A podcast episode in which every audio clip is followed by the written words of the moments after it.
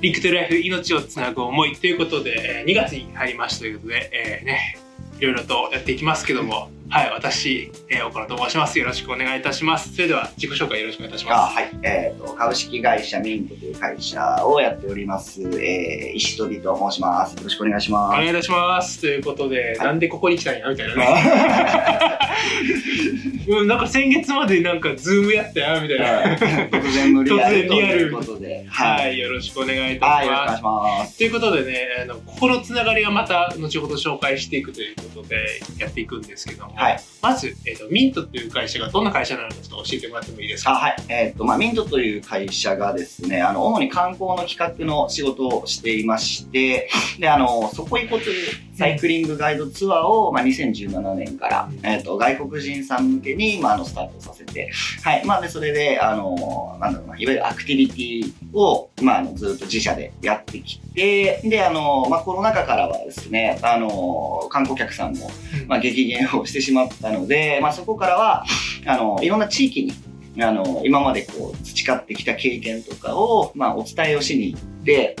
で、まあ、日本全国いろんなところで、まあ、あの、アクティビティの開発であったりとか、まあ、観光のお話をさせてもらったりとか、まあ、そういうことも、まあ、並行してやりながら、うんはい、まあ、自社でツアーを作って、えーお客さんへ、えーご案内しながら、まあ、各地に行きながら、いろんな企画をしていくと、そういうのを主に、はい、仕事としてはやっております。ありがとうございます。実際にどんな、今、広島以外の拠点って言ったらどんなところでやってたりするんですか？そうですね。一番まあやっぱり今あの、まあ、いろんな地域と深くやらせてもらってるんですけど、近くだったら、あの、島根県の津和野町、うん。うん。というところでは、まああの、うちがまあサイクリングツアーもともと作ってたんうん。作ってるんで、あの、結構サイクリングの、まあ、ツアー作りに行くことが多いんですけど、まあ、そこに関してはもう地域の 観光ブランドを一緒に立ち上げようっていうので、まあ、地元の人と、うん。まあ、一緒にこうやっていきながら、まあ、役場さんとか観光協会さんとか、で、まあ、最近では、あの、もともと広島の子なんですけど、まあ、あの、もうそこにどっぷり移住しちゃって、あの、女性ではい、まあ、頑張ってらっしゃる方もいたりとかで、うん、まあ、そういう形で結構もう本当に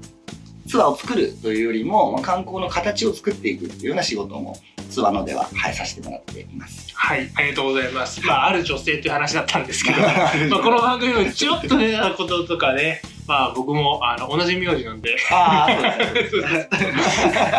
あれ女性って何やあーそうそうそう。でも番組聞いてる人はなんかなんとなく、ああ、あの人ね、みたいな。ああ、そんな感じなんですね。そうですね。僕も、あの、実際に、ちょっと僕の話でも申し訳ないですけど、あの、なんだっけ、2019年、8年だったかな？うん。に、えっ、と、廿日市の方で、実はあの、グランピング、あはい、あの、ツアーさせてもらった、ツアーというか、一泊二日の、こう、キャンプみたいな感じでさせてもらったことがあって、実はそこの実行委員で、で、一緒だったっていう。あで、そこから、あの、僕は広島大学の方に行って、で、彼女はあのツアーの方に行ったみたいな。あそうそうそうそう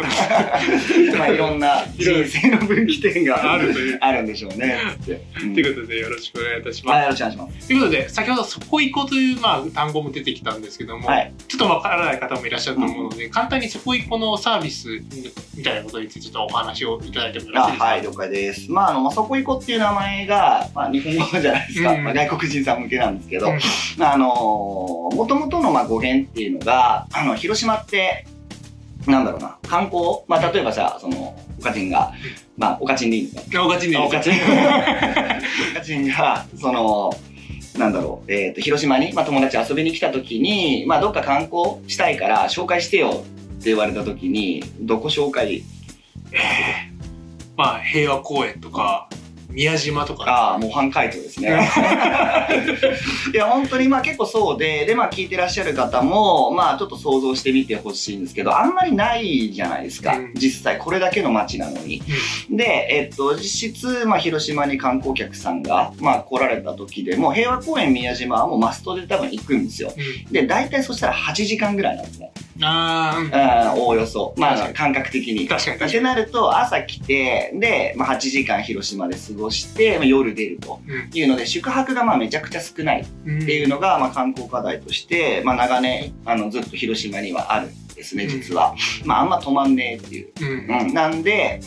あの、そんな広島の中を自転車の、まあ、こう、機動力活かして、街中を、まあ、どっか興味があるなって思ったところに、じゃあまあそこ行こうよ、みたいなノリで、ローカルなところの魅力をどんどんお伝えをしていきたいっていうところで、あのー作った、まあ、ツアーなんですけど、まあ、あの、もともと、まあ、絶対平和公園と宮島、まあ、マストで行くんで、まあ、プラス3時間ぐらい、うん。なんか面白いものを、あの、ローカルな魅力ってていうのを伝えることができれば、それによって11時間になって、うん。で、11時間滞在ってなると多分止まるんですよ。うんうんうんうん、すると、初めて翌日っていう時間の軸ができて、うん。で、翌日っていう軸ができれば、もっと、あの、それこそ観光マップを見たりとか、うん。うん、あの、パンフレット見たりとか、で、さらにこう、広島を楽しんでもらう時間を作っていくっていう、うん。そのためのハブになる3時間をサイクリングで繋いでいく。っうんていうのが、まあ、もともと作った、あの、思いというか、あの、テーマがあって、で、まあ、その中で気軽に、うん。あの、地元感覚で楽しんでよ。っていうので、まあ、そこ行こうっていう、うん。うん、内容にしたっていうのが、あ内容というか名前にうん。して、で、まあ、ブランド化させて、で、ずっとやっているという。まあ、だけどまあ、簡単に言ったら、あの、広島の有名な観光地だけじゃなくて、まあ、ローカルな、うん。あの、場所をまあ見に行こうよ。っていうのが、まあ、一応、テーマというか、うん。うん、になります。ありがとうございます。はい。まあ、確かにね、あの、本当観光客というか、まあ、なんていうかな、都道府県、他の都道府県から来た子に、じゃあ、本当に観光地でどこを選ぶ、選ぶかって言ったら、大体、そうですね、平和公園朝行って、あ、いい、いい景色だよね、みたいな話をし、あの、そっから直通で行ける宮島の便に乗り。で、お昼頃に、みたいな。ちょっと宮島の鳥居を回り、こうね、宮島の商店街でちょっとこう、軽くご飯を済ませ、うんで、帰ってきたらもう、あれですもんね。まあ夕方ぐらいで、まあ、お好み焼きとかを駅前で、食べて、まあ、並んで、うん。まあ食おうかと。うん、どこ行ったらいいか分かんないから、まあ、やっぱ有名店行って、まあ、並んで、でまあ、美味しかったね。で、帰っていく。帰ってくる。うん確かに確かに。そうっすよね。なんかイメージできるじゃないですか。うんうんなんかそこのまあ真ん中に何かがあることによって、まあ、よりこう深みが出てくるとか、うんまあ、広島の観光自体が変わるんじゃないかなってういう。ん。うんまあ、それのきっかけ、まあ、今までなかったね、そういうものが。うん。まあ、じゃあまあ、やっちゃおうかっていうので、まあ、始めたのがきっかけですね。ありがとうございます。いや、本当になんかこう、まあ確かに、まあ、観光はいいんだけど、夜じゃあ、逆に、まあ、先ほども課題のもう一個もありますけど、うんうんうん夜、夕方から夜あの時間帯あ、なるほど。の時も、確かに、じゃあ、何食べる？って言った時に、うん大体お好み焼きか、うんちょっと飲むか、あそうそうそうそうそうそうそう。終わりみたいな。まあ行くとこないよねうんというか、うん、まあ暇だよねっていう時間が生まれてしまいがちですよね、うんやっぱりね。うん、確かに確かに。うん、いや、僕も、こう、いろいろと巡っている中で、結構広島って、か、あの、他の都道府県と比べた時に、うんカフェの文化とか、うん結構こう、なんか地元民からしたら気軽に行ってるところだな、うん、うん、うん。で、穴場スポットみたいなところがいっぱいあるのに、うんうん意外と知られてないっていうか。いや、ほんとそれで、うん で、あの、まあ、ほんとこう、実はこれこれとか、まあ、実はコンパクトであるとか、ちょっと行くと山があるとか、あの、川沿いの景色が、うん。まあ、他の、なんだろう、地域に比べても、まあ、抜群に綺麗なところがあるとか、で、まあ、街中のね、中心部に行くと、さっき言ったみたいに、まあ、カフェじゃとか、まあ、もっと言ったら夜だったらね、あの、まあ、バーだって、すごい多種多様にあるし、まあ、いろんな魅力があるのに、それがこう、なんだろう、伝わりきれてないのは、まあ、まあやっぱもったいないなっていうのがすごい、うん、地元民からするとね、うん。うん確かに。ありますよね。うん。がとうございます。はい。いやー、いろいろ話を聞いてたんですけども、本当にこの課題というか、うん。で、実際にそこ一個で、どんな感じで、その、まあ、自転車で、まあ、サイクリングっていう形なんですけども、うんうんまあ、どういったと、まあ、ことをテーマに、コンセプトにして、こう、まあ実際にこう観光客の人に楽しんでもらったりしてるんですかね。ああ、なるほど。すごい、素晴らしいですね。話のその、が完璧だわ。10年やってるなるほど。歴、歴がね。歴がすごいね。そう、まあ、あの、気持ちよく話させてもらうと思うんですけど、あの、もう最初はね、そのそこ行こうって言って、まあローカルなところ巡ろうよって言って、あの、ツアーを作ったんだけど、で、なんとなく自分の中だったらバカ売れすると思ってたの。うん。もう作った瞬間から。しかも外国人さんだし、で、ローカル好きって聞いてたし、まあ、じゃあもういいじゃん、みたいな、フレンドリーにやろうよってやってたんだけど、実際蓋開けてみると全然売れなかったんですよ、1年目って。うん、もうあの、なんだろう、ビギナーズラックでホームページ立ち上げた翌日に予約が入ったんですよ。うん。うん、4人、ファミリーが。おやったあ、ねおい、あ、やっぱ売れるわと思って、うん、で、まあそれを、あの、一回トライしてみたんだけど、あの、やっぱ経験がね、それまで俺ずっとあの観光の仕事とか一切したことなかったので、もともとあの、アパレルとか、服を売る仕事とか、まあ、雑貨を売るとかいう、あの、いわゆる雑貨屋さんの店長を、まあ、ずーっと長いこと、うん。企業に勤めてやってたんですけど、まあ、U ターンで帰ってきて会社立ち上げて、で、まあ、あの、何やろうかなっていうのも正直いろいろあって、だから地域貢献がしたいっていう漠然とした思いからスタートさせたもんで、まあ、経験が全然ねえと。うんで当然ガイドなんかしたことないし、で、まあ、ノリでこう、やってみたっていうか、まあ、いろいろ考えてはいたし、対策も練ってたんだけど、あの、実際やってみると、まあ、全然うまくいかなくて、うん。でもお客さんも明らかにつまんなそうなんですよ。そんなに？そう、もう地獄の、地獄の3時間。最初は、なんかこうね、期待に満ちた目をしてくれてたんだけど、まあ、だんだん時間が過ぎるにつれて、あの、明らかに飽きてんだみたいな。うん。で、まあ、ローカルなところをまあ見せて、まあ、いいでしょ、いいでしょってこっちは言うんだけど、あ、ああ、ああ、みたいな。で、まあ、帰る頃には、まあ、なんかちょっと疲れた顔して、まあ、一生忘れないんだけど、まあ、なんかもうサンキューみたいな感じで帰っていくと。でその背中を見送るあの時間はもう絶対忘れないと思うんですけど、でそういうので、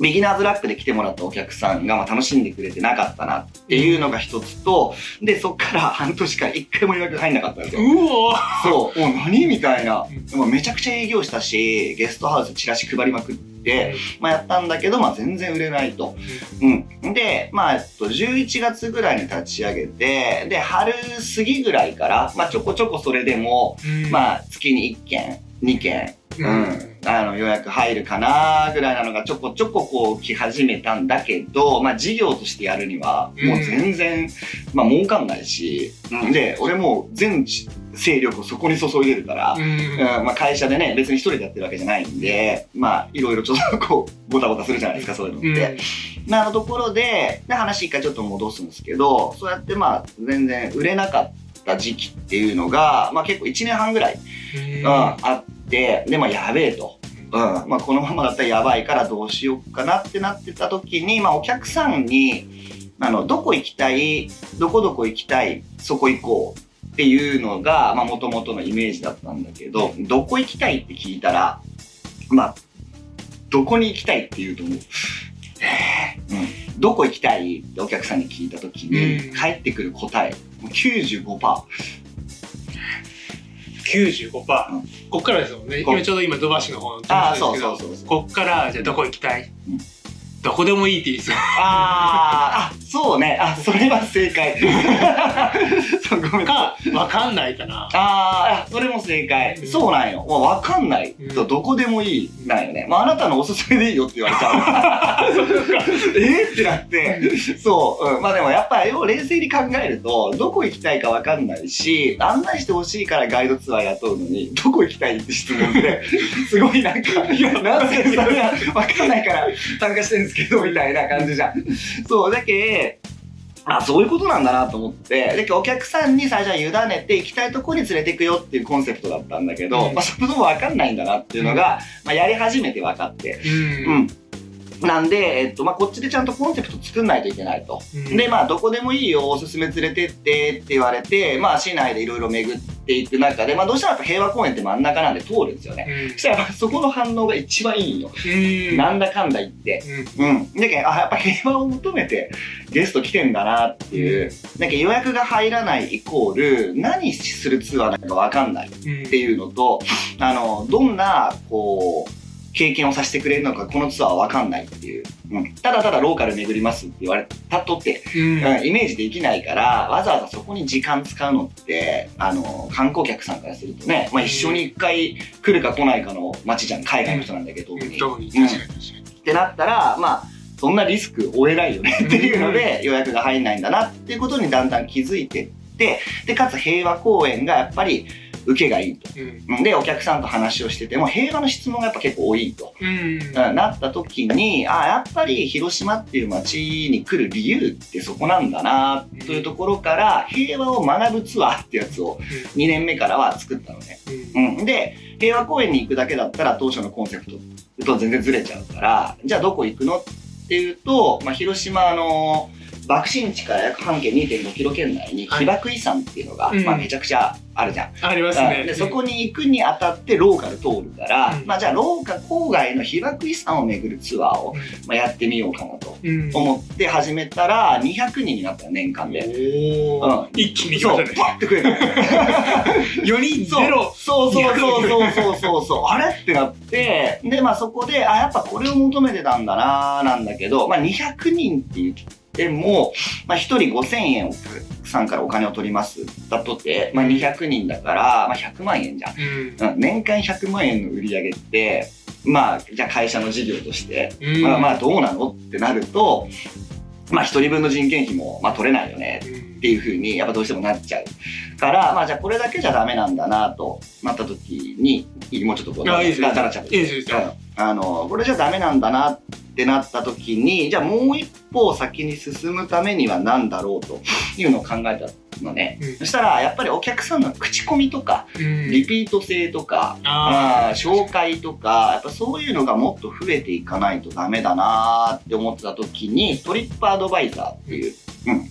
あのーわかるかな、あまあそう、あの、世界で一番の、まあ、レビューサイトって言われてるやつなんだけど、まあ、あれにこう書いてね、つってお客さんにずっと200人の人たちに言いまくってたのね。なんだけど、10分の1も書いてくれないんだよ。あうん。まあ、オッケーって言って帰って、あの、帰って、帰ってくるんだけど、あ、書かくねーって言いながら、もう寝ても覚めても増えないっていうのがあって、で、まあ、それがまあ、なんでなのかなっていうのもずっと考えてた時に、帰る時にお客さんの反応、まあ、最後のスポット行く時に、ううん、あ、じゃあ次が最後のスポットだよって言ったら、ああ、もう終わりなんだねーみたいな。ーうん。結構その、なんだろう、学びにはなるんだけど、まあ、郊外のね、例えばその、なんだろう、原爆病院の近くに、うん。まあ、あの、ぐにゃって曲がった窓があって、で、まあ、この窓は、みたいな説明とかをすると、ああ、なるほど、あ勉強になったよ、なんだけど、あ終わりなんだね、ありがとう。っていう、結構なんか薄い反応というか、ううん、ん。まあ、資料館に行っても分かることをやっている。うんっていう、まあいろいろまあ現場に行くから、よりリアリティはあるんだけど、まあ何が、本とかを読むのと何が違うんかなっていうと、そこまで大きい違いがないなっていう。じゃあ、ツアーならではの感動であったりとか、あの、ワクワク感であったりとか、まああの、そういうのってどうやって出したらいいんだろうかっていうのをまあずっと考えてて。で、そしたらまあ一個思いついたのが、あの、もともとこう、バンドをやってたりとか、あの、映画が好きとか、そういうところもあって、ストーリー性っていうのが、あうんいるなっていうのに、こう、ちょっと気がついたのね。で、お客さんに今までは、まあ、あの、被爆遺、ここは被爆遺産なんです。被爆遺産なんです。つって伝えてたのを、戦前から話したら、もっとこう、理解が深まるし、もともと広島がどんな街で、うん、どういうふうに生まれて、で、そこでどういう理由で原爆が落とされて、でそっから、言ったらまあ70ちょっとしか経ってないのよ。年数で言うと。100年経ってないんだよ。原爆落ちて廃墟になってから。広島って。でもめちゃくちゃ綺麗じゃん、今の街って。で、この猛烈な復興スピードってどうやって成し遂げたんだろうっていうのを戦前戦中戦後で最初は広島城の方に行ってもともとの成り立ちからお話をしていってで次に平和公園に行ってでそこにどんなことが起こってでそこから郊外の被爆遺産巡りながら復興のストーリーっていうのを伝えていくような内容にしてみたらどうだろうと。1章、2章、3章と。で、最後にちゃんとその広島のメッセージみたいなものを自分たちの言葉でお客さんにお伝えをしてフィニッシュするっていう流れを3年目で作ったらお客さんの数が1000人になったの。おー、すごい。うん爆上がりしたいのね。爆上がりしたい爆上がりしたいの。まあ、ラグビーのワールドカップとかが2019年にちょうどあってう、ん単純にその底上げがあったっていうのもあるんだけど、まあ、めちゃくちゃ予約が増えて、で、10月とか、その年の、あの、一月に200人来たよね。おー、すごい。うんもう毎日15人ぐらいをチャリで案内してるみたいな。すごい光景ですすごいんよ。もう100メーターぐらいになる。その長蛇の列をこう回していくっていう、うんまあ動きができて、で、レビューも爆上がりしたんよね、やっぱり。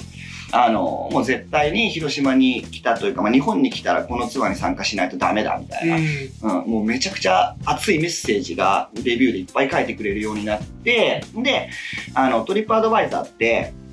あの、レビューの評価が高かったら表彰制度っていうのがあって、うんうん、あの、トラベラーズチョイスっていう、はい世界に今、もう何万件と登録されてるんだけど、その中の上位10%だけ取れる認証制度っていうのがあって、で、それがもらえたんよね。おー、すごい。うん、あの、トラベラーズチョイスってやつをもらって、で、それによってまたちょっと次の評価がうん出てくるっていういい循環が、まあ、生まれるっていう兆しが2019年に起こったと。うん、あ、だけどやっぱストーリー性なんだなっていうのに、まあ、やりながら気がついて、で、今は、もうずっと今も、あの、ピースツアーやり続けてるんだけど、あのーなんだろう。どういうツアーなのかって言ったら、ストーリー性のある、まあ、地域をストーリーとしてお見せする、うん、っていうツアーのコンセプトに、まあ、ブランド化させて、あの、全国でもそういう形でやってるっていう。うん。ちょっと長々と話をしたんですけど、ありがとうございはいます。そんな、そんなツアーです。はい、ありがとうございます。ということで、えーめっちゃ過ぎたね。めっちゃすぎます。めっちゃ喋ってるんですけど。全然見えてなかった。いえいあの、まだ来週もありますので、です今度はですね、実際に、ひとみさんの、あの、個人のストーリーの方も、えー迫っていきながらやっていきたいと思いますので、よろしくお願いいたします。ということで、最後にリクエスト曲を流したいと思うんですけど、はいちょっと1曲目ということで、ちょっとさっきの3曲だから選んでいただければと思いはい、わます。かりました。きな曲のくせに英語なんで名前覚えてない。曲紹介はじゃあカメラに向かって。あちらで、あ、はいそうですね。もう一回やりましょう。はい行きましょうすいません。さすがですね。はい。はい、スタンダードで、えっ、と、アナザースターティングライン、えーお願いします。